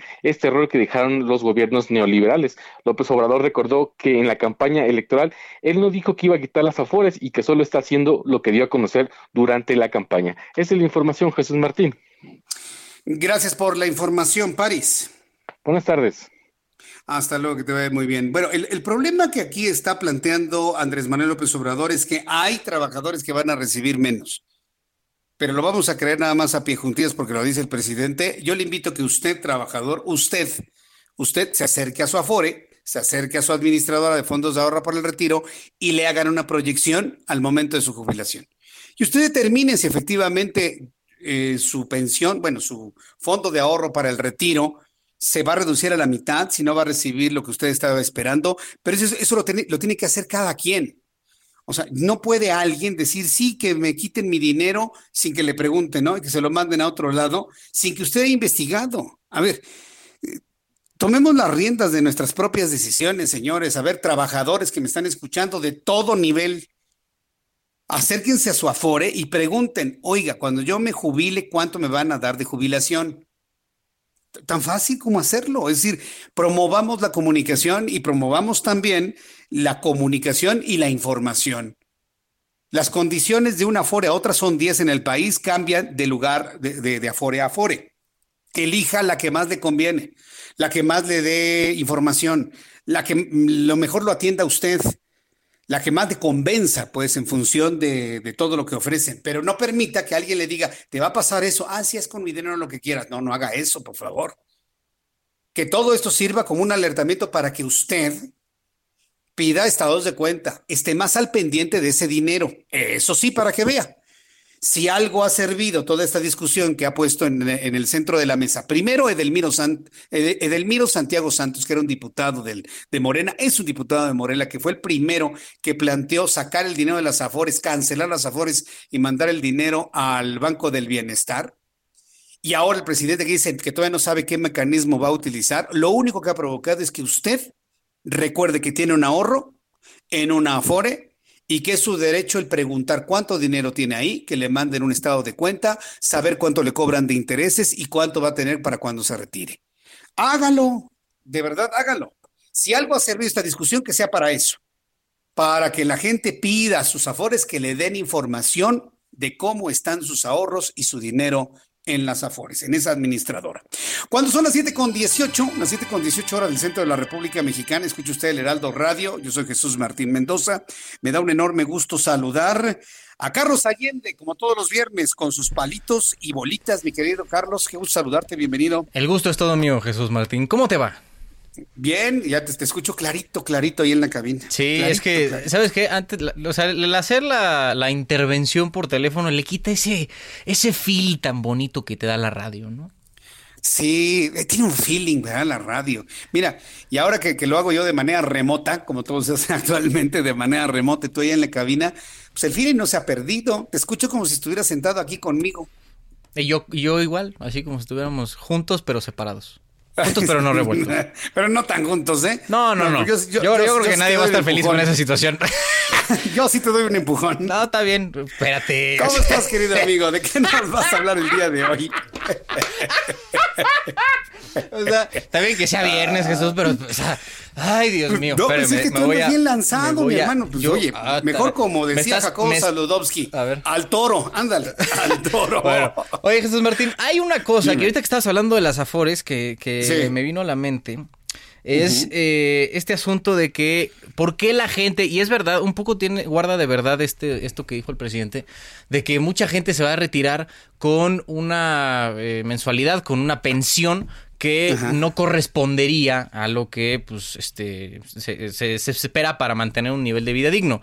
Y ahí hay varias cosas que hay que atacar, porque son hasta donde mi, mi, este, mi análisis me permite ver, son tres las causas que hay eh, para que esto suceda. La primera es la informalidad, ¿no? O sea, si no tienes un trabajo formal, inevitablemente, a menos que seas muy este, proactivo en este asunto de las afores, no vas a tener una, ¿no? O sea, es difícil, y más porque pues, las, las contribuciones van a depender 100% de ti y no como es ahora que hay una, una, aportación tripartita, ¿no? Que es el gobierno que aporta una parte, el, patrón que aporta otra y tú una parte de tu sueldo. Esa es una, una de las razones que veo porque mucha gente no va a tener un retiro digno con las afores. Porque, pues como tú decías, ¿no? No la tienen porque, porque están en la informalidad. Entonces yo creo que por ahí podría venir una, una solución que pues lamentablemente es a largo plazo. Otra que veo es un fenómeno que la neta se ha visto y que es bastante pasado de lanza es el subregistro en el, eh, IMSS. Porque hay, hay empresas muy pasadas de chorizo que registran a sus empleados con menos sueldo del real y este lo demás les pagan por afuera para pues que no, no, no vayan a pagar las cuotas que sí les corresponda, ¿verdad? El año entonces no es un problema de las Afores, es un problema de los patrones. ¿Qué va a ser de las Afores? Si las Afores tienen rendimientos, creo que lo chequé ayer en la, en la página de la CONSAR, que esa es otra cosa que los amigos que nos escuchan, este, creo que podrían eh, aprovechar. En la página de la CONSAR vienen los rendimientos casi casi por mes de cada una de las Afores. Entonces, pues eso ayuda a saber qué Afore de, escogen. Entonces, creo que la más alta está en, en 7-8% de rendimiento. Pero bueno, a lo que voy es que eh, este subregistro que el IMSS estimó el año pasado en 21 mil millones de pesos, que es una evasión de cuotas tal cual, eh, es muy común sobre todo en las empresas de outsourcing. Porque pues así el, patrón, el, que sí usa el trabajo formal de los empleados, le paga a otra empresa para que esa empresa los registre y esa empresa, pasada de lanza, este, que me consta que lo hacen, yo este, tuve ese caso en, primera, en primera este, persona, eh, lo hacen registrándote con menos, eh, con menos sueldo y eso impacta a largo plazo, dentro de muchas cosas, en la Afore y en el Infonavit. Y la tercera que veo es el porcentaje del sueldo que se destina eh, las aportaciones a las Afores. Hoy está en 6.5% y por ahí del 5.1 lo aporta el patrón, el 1 punto y cacho el, eh, empleado y el punto 2 el gobierno. Entonces esa podría ser otra solución un poco más inmediata, subir el porcentaje de, de aportación a las Afores. El problema aquí es quién aportará ese extra. El patrón pues ya aporta 5%. El gobierno no creo que quiera entrarle con más lana a las Afores. ¿A quién le van a cargar la cuenta entonces? ¿A los empleados? Ahí está el, el, el, asuntillo. Ahí está el asuntillo, ¿verdad? Pues sí, pero mira, Jesús Martín, yo creo que este asunto de las afores, sin duda es algo que hay que atender, pero no podemos decir, ah, pues échenmelas aquí, porque eso ya pasó en Argentina en 2008. Han de saber con Cristina Fernández de Kirchner. Dijo, mandó a la fruta a las este, administradoras de fondos para el retiro privadas, dijo, venga, chepa acá. ¿Y qué pasó? El, en 2018, Macri eh, decretó que iban a usar ese dinero que al final era de los argentinos, los ahorros para el retiro de los argentinos, lo usaron para pagar la deuda del país y para gasto operativo del gobierno. O sea, a gasto ocioso. No queremos que eso Y los trabajadores se quedaron sin sus ahorros. Sí, claro, se quedaron con dos, dos palmos de narices. O sea, de verdad, eso es algo que, tenemos que luchar para que, para que no se permita en este país. Correcto, Carlos. Pues vamos a, tomarlo muy, muy en serio este asunto. Vamos a ver cómo fluye este tema la próxima semana. Y si quieres, lo seguimos comentando para el próximo viernes. Por lo pronto, te envío un enorme abrazo y gracias por los palitos y bolitas. ¿Dónde te vemos? ¿Dónde te escribimos? Todos los días nos vemos en Heraldo Televisión, 10 de televisión abierta, seis y media de la tarde, justo antes de la novela de las 7 con López Gatel. Hay unos vídeos y me pueden seguir en redes sociales en arroba Sir Allende. Gracias, mi querido Carlos. A ti, Jesús. Que te vaya muy bien. Vamos a ir a los anuncios y regreso enseguida. Le invito para que me mande su mensaje a través de YouTube, Jesús Martín MX. Escuchas a Jesús Martín Mendoza con las noticias de la tarde por Heraldo Radio, una estación de Heraldo Media Group. Escucha las noticias de la tarde con Jesús Martín Mendoza. Regresamos.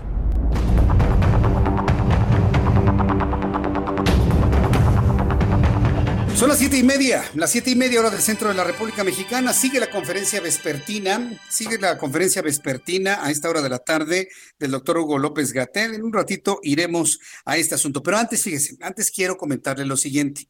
Hay muchas personas, hay muchas personas que se han estado reinventando. Se han estado reinventando en cuanto a mm, hacer otros negocios. Y mire que ha sido muy creciente el negocio para poder sobrevivir pero además, déjeme decirle, para poderle pagar a los empleados, dice que hay muchos empresarios en este país que preocupados por no correr a sus empleados, a sus colaboradores, a sus más cercanos, han reinventado su negocio y han empezado a vender lo que actualmente se está está en boga en estos momentos, ¿no? Está muy demandado y me refiero a todos los artículos que tienen que ver con geles, con cubrebocas, con jabones antibacteriales y antivirales. Entonces, eh, yo lo que quiero eh, comentarle en este momento es y agradecerle mucho a nuestra querida amiga Ana Gómez.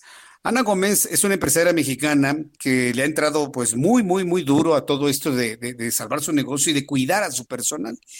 Y bueno, pues tuvo que reinventarse, estaba platicando, y está en este momento vendiendo, distribuyendo y vendiendo productos sanitizantes como geles, estos líquidos que contienen algo de alcohol, jabones antibacteriales, gel sanitizante, jabón y crema antibacterial con certificados de laboratorio.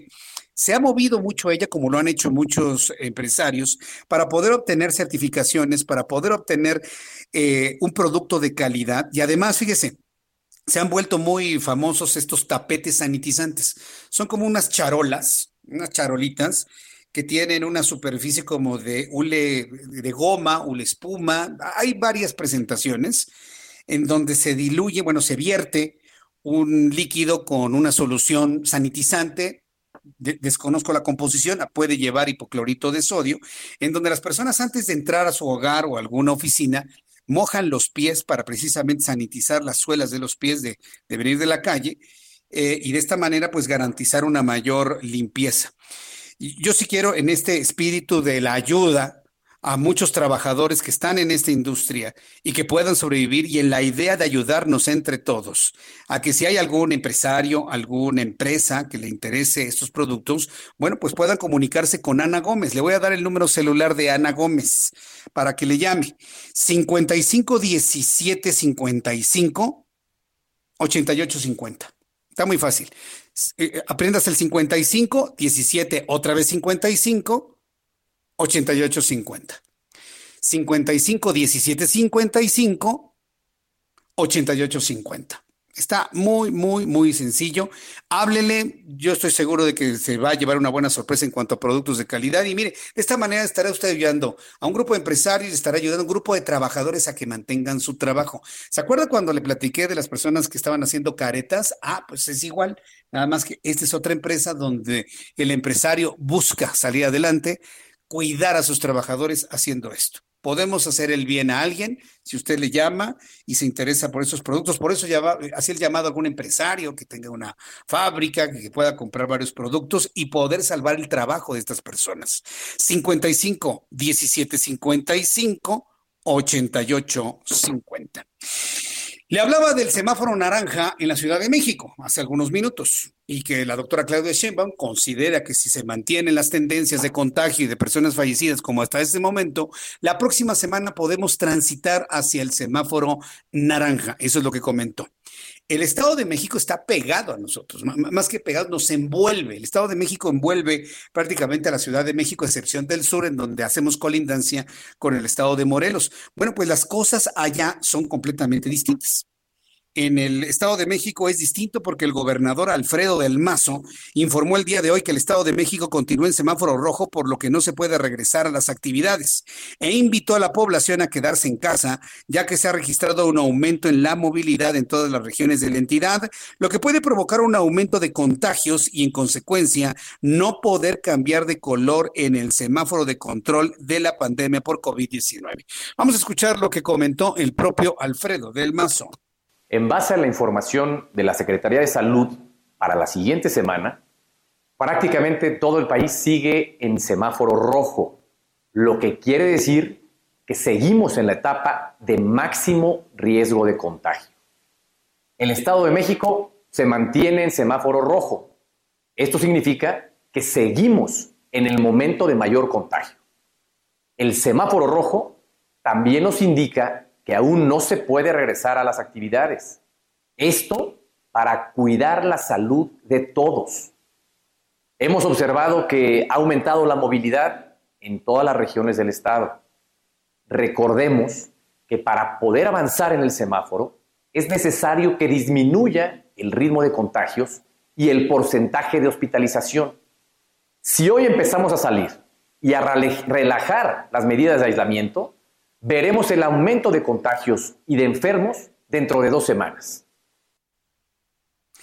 Dentro de dos semanas es lo que dice el gobernador del Estado de México. Me sorprendió, le voy a decir por qué, porque habíamos visto una comunicación muy ágil entre el gobernador del Estado de México, Alfredo del Mazo, y Claudia Sheinbaum. Lo habíamos visto muy, muy, muy cercanos y muy en acuerdo. Hoy como que no entiendo esta diferencia en cuanto a las posiciones de cada uno. ¿Quién será presionado? Uno a mantener y otro a quitar el confinamiento, no lo sé.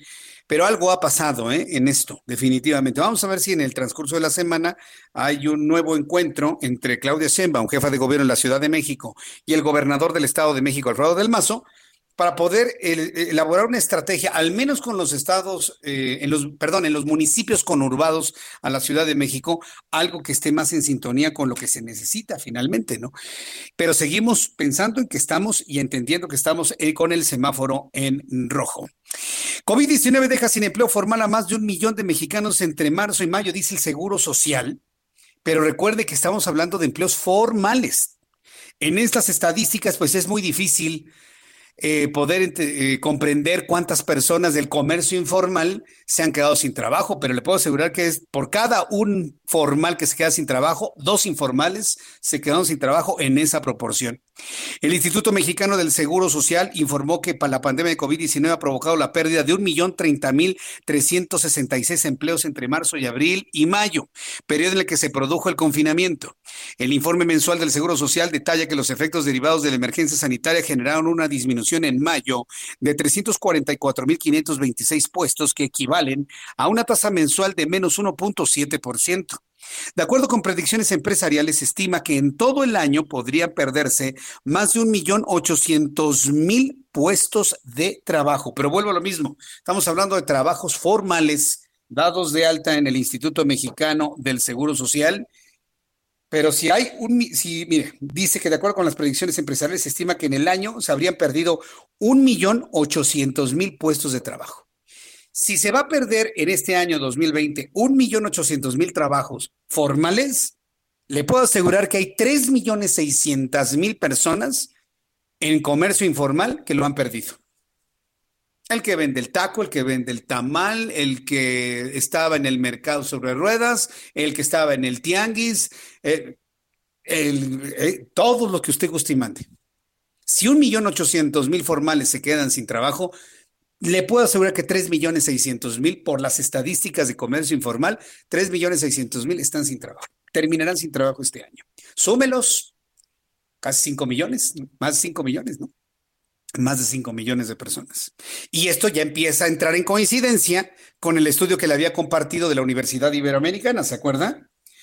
Entonces sí, el asunto es más grave de lo que usted y yo nos hubiésemos imaginado.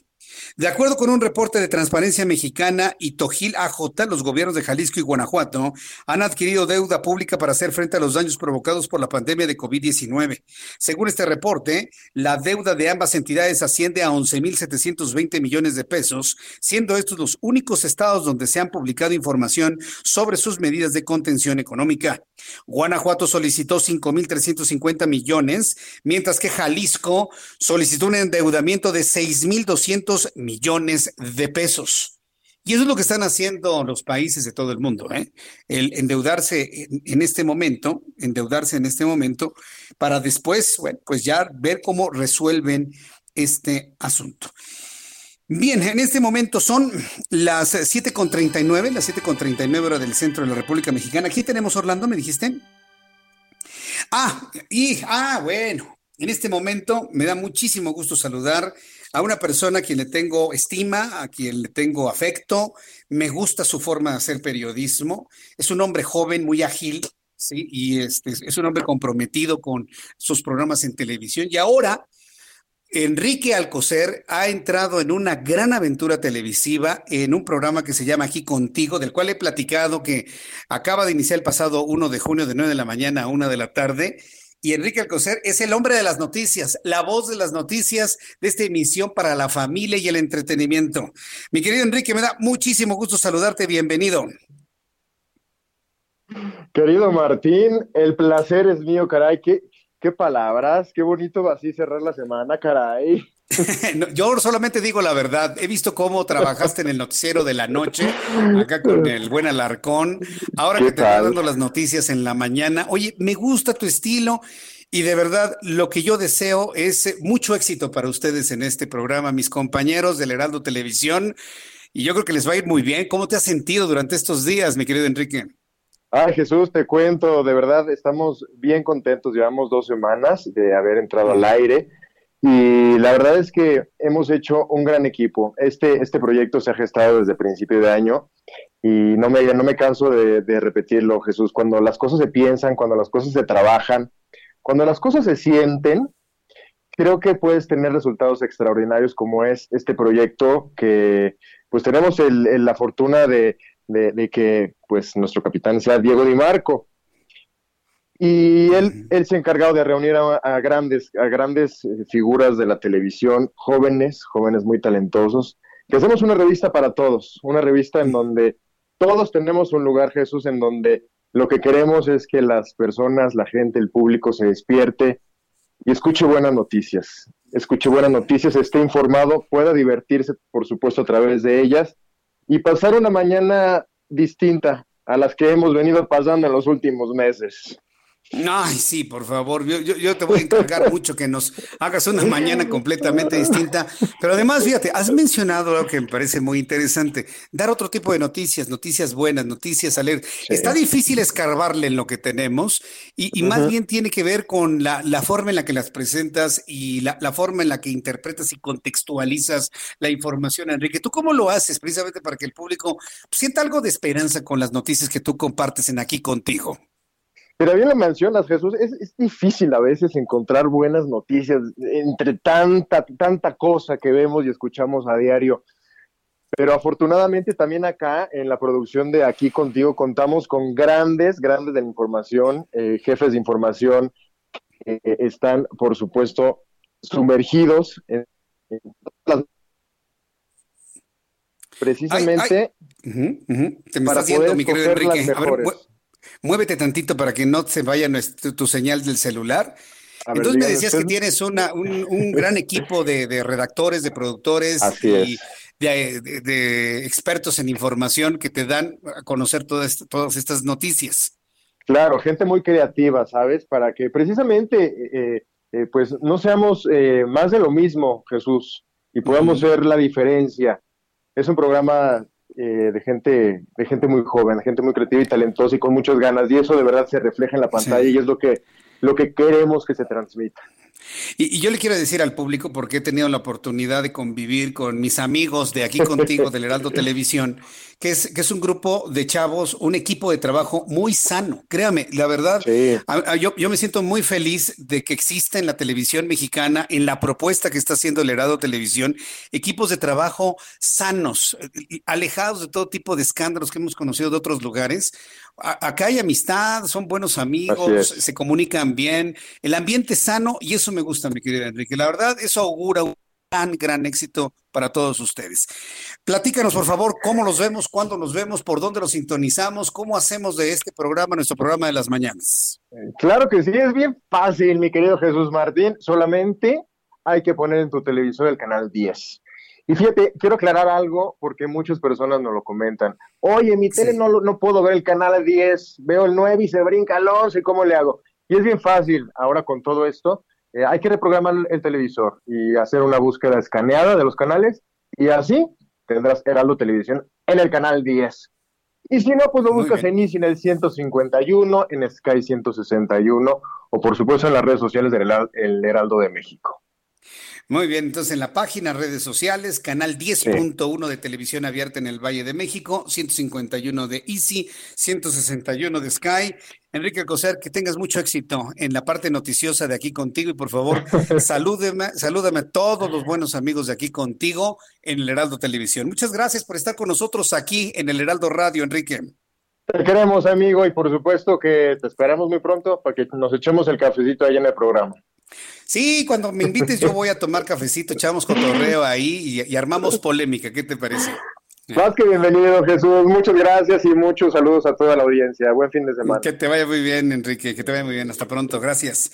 Es Enrique Alcocer, él es periodista y es de los integrantes del programa Aquí Contigo del Heraldo Televisión, todos los días, de lunes a viernes, 9 de la mañana a 1 de la tarde, por el 10.1 de su televisión, televisión abierta, 151 de Easy, 161 de Sky. Y, de verdad, ¿eh? es, un gran equipo de amigos, la verdad. Me da, me da mucho gusto verlos. ¿Sabe quién está ahí? Majo Montemayor. Y seguro, si no los ha visto, va a redescubrir a Majo. Majo estuvo conmigo en el programa de televisión muy, muy, muy al principio y Majo nos daba información de espectáculos, nos daba información de música electrónica.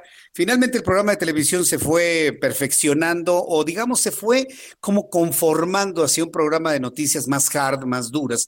Pero al inicio empezamos con una propuesta mucho más, eh, le dicen soft, no, me gusta el término, aunque es el que se utiliza, pero un poco más ligero el noticiario.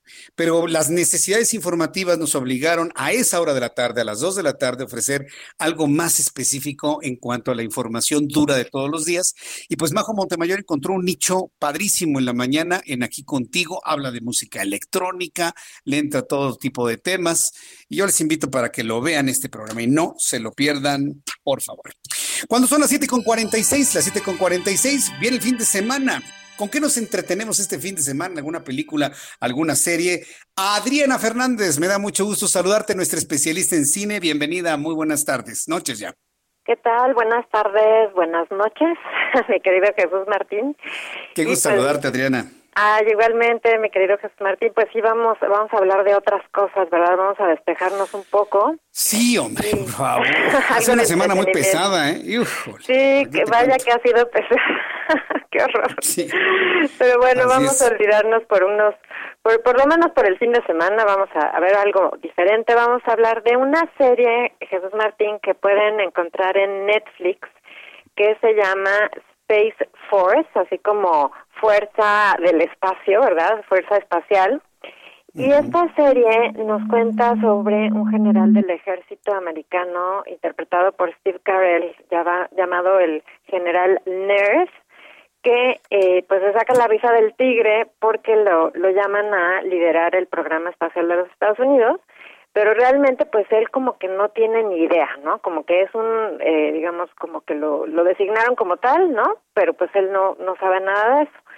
Entonces, fíjate que es una serie muy simpática, tiene muchas ventajas, empezando porque pues es una parodia del, pues, de lo que sucede en el gobierno americano, pero aquí específicamente en el aspecto de la era espacial, y pues ahí además nos, nos viene a la mente pues lo que acaba de suceder, por ejemplo, con, Elon Musk y, y todo esto, ¿no? El, el, el, lo que están haciendo por parte de la iniciativa privada en el espacio y hay muchos personajes que son como los alter egos de otros de la vida real, ¿no? Hay, por ejemplo, una congresista Pitosi que evidentemente pues hace alusión a Nancy Pelosi, pero yo creo que lo que más me gustó a mí, Jesús Martín, pues es el elenco que es muy bueno. Está John Malkovich como el científico en jefe, está Lisa Kudrow, a la cual conocimos por la serie de Friends como la esposa de Nerd, eh, pero definitivamente quien se lleva la historia pues es Steve Carell, que es muy, muy simpático, la verdad. A mí es un actor que me cae muy bien porque lo mismo, digo, lo hemos conocido mucho justamente por comedias, pero también sabe hacer buenos papeles dramáticos. Y yo creo que en general como que el reparto funciona muy bien, ¿no? Como que, como que tienen un buen rapport.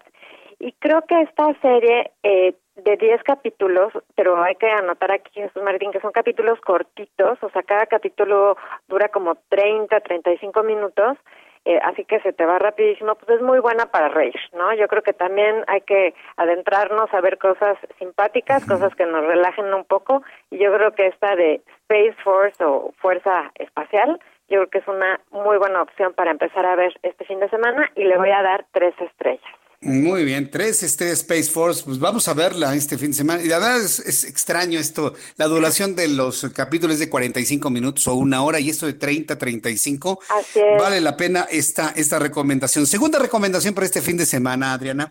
La segunda, Jesús Martín, es una eh, documental que pueden encontrar en Amazon Prime y se llama Muchos hijos, un mono y un castillo. Esta es un, un, documental sobre una familia que es la familia García Salmerón. Ella es una, la protagonista se llama Julia o Julita, como le dicen. Es una señora española que dice que de niña tuvo el sueño que se le cumplió, que fue tener muchos hijos, un mono y un castillo. tiene seis hijos la señora, pero es una cosa tan simpática, Jesús Martín. Es una película que hizo su hijo que se llama Gustavo y entonces, bueno, ella te platica todo, ¿no? Te platica desde que es una matriarca, evidentemente, ¿no? En, su familia, pero te cuenta de su infancia en la época de Franco, luego te explica que está buscando en el closet el único pedazo que le queda de su abuela, así literal, ¿no?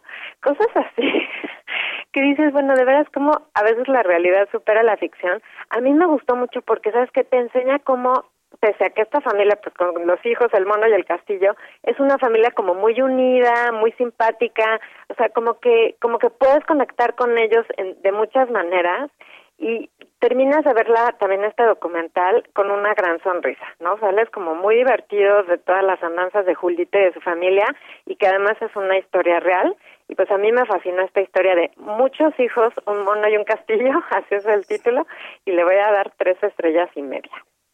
Tres estrellas y media. Me dice Orlando, que está acá en la producción, que él ya la vio. Ajá. Y acá, nuestros amigos dicen que es la, peli es, la serie para el presidente, la película para el presidente. Bueno, tengo que verla. Tengo que verla. Pero lo, más simpático es que sí, o sea, es una historia real. O sea, es como, o sea, identificar las, de veras, es una maravilla. Bueno, voy a, voy a hacer ese ejercicio. La voy a ver para ver las semejanzas, ¿no? De una y otra historia, y ya te platico, ¿eh? Encantadora Julita, sí, la, termina adorando a Julita, pero al, mismo tiempo dice uno, creo que yo conozco a una Julita por ahí, todos tenemos a, lo mm. mejor alguna Julita en la familia, alguien que se le parece. Muy bien, pues Adri, no sabes qué gusto me ha dado escucharte, gracias de verdad por estas recomendaciones, nos ayudas a entretenernos este fin de semana, y regálame por favor, danos por favor tu cuenta de Twitter para que el público entre en contacto con contigo, por favor. Claro que sí, Jesús Martínez, arroba Adriana99, arroba Adriana99, aquí me pueden escribir o hacer preguntas. Y por último, brevísimo nada más Jesús Martín, luego vamos a hablar la próxima semana de una cosa que se llama Nuestro Cine MX, para que podamos ver cine mexicano durante este verano. Entonces lo, lo, dejamos como pendiente para, para la próxima semana. Me parece muy, muy bien. Estamos entonces en contacto con ello. Muchas gracias, Adriana. Que tengas un gran fin de semana, Adri. Igualmente, mi querido Jesús Martín, un cinematográfico fin de semana. Gracias, que te vaya muy bien. Abrazo.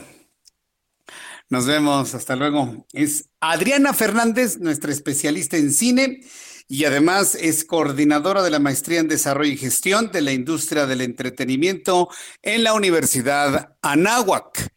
Ya son las 7.53, las 7.53 horas del centro de la República Mexicana. Ya estamos en la recta final de nuestro programa del día de hoy. Quiero agradecer infinitamente a todos mis amigos que han estado eh, informándose a través de YouTube y me han enviado sus mensajes a través de Twitter, arroba Jesús Martín MX. Les agradezco mucho todos, todos, todos los, eh, los mensajes que me han enviado. Antes de, concluir la información, quiero decirle eh, rápidamente, así, noticias rápidas, que en Guanajuato y Jalisco recurren a la deuda pública para coronavirus, ya se había comentado. En Oaxaca, el policía que mató a Alexander está enfrentando el cargo de homicidio calificado, se va a ir a la cárcel prácticamente el resto de su vida. Tras el asesinato de Alexander, Alejandro Murat hará un plan de protocolos y capacitación de policías en Oaxaca, por lo menos eso fue lo que comprometió el día de hoy. Y los dólares en 22.65 a la venta, 21.73 a la compra y la Bolsa Mexicana de Valores algo de lo perdido con 2.26% más en 37.679.24. De esta manera hemos llegado al final de nuestro programa el día de hoy. Muchísimas gracias por su atención. A nombre de este gran equipo de profesionales de la información, lo espero 2 de la tarde, Heraldo Televisión, 6 de la tarde, Heraldo Radio. Soy Jesús Martín Mendoza. Gracias. Buen fin de semana. Esto fue Las Noticias de la Tarde con Jesús Martín Mendoza. Imagine the softest sheets you've ever felt. Now imagine them getting even softer over time. That's what you'll feel with Bowl and Branch's organic cotton sheets. In a recent customer survey, 96% replied that Bowl and Branch sheets get softer with every wash. Start getting your best night's sleep in these sheets that get softer and softer for years to come. Try their sheets with a 30-night guarantee. Plus, get 15% off your first order at bowlandbranch.com. Code BUTTERY. Exclusions apply. See site for details.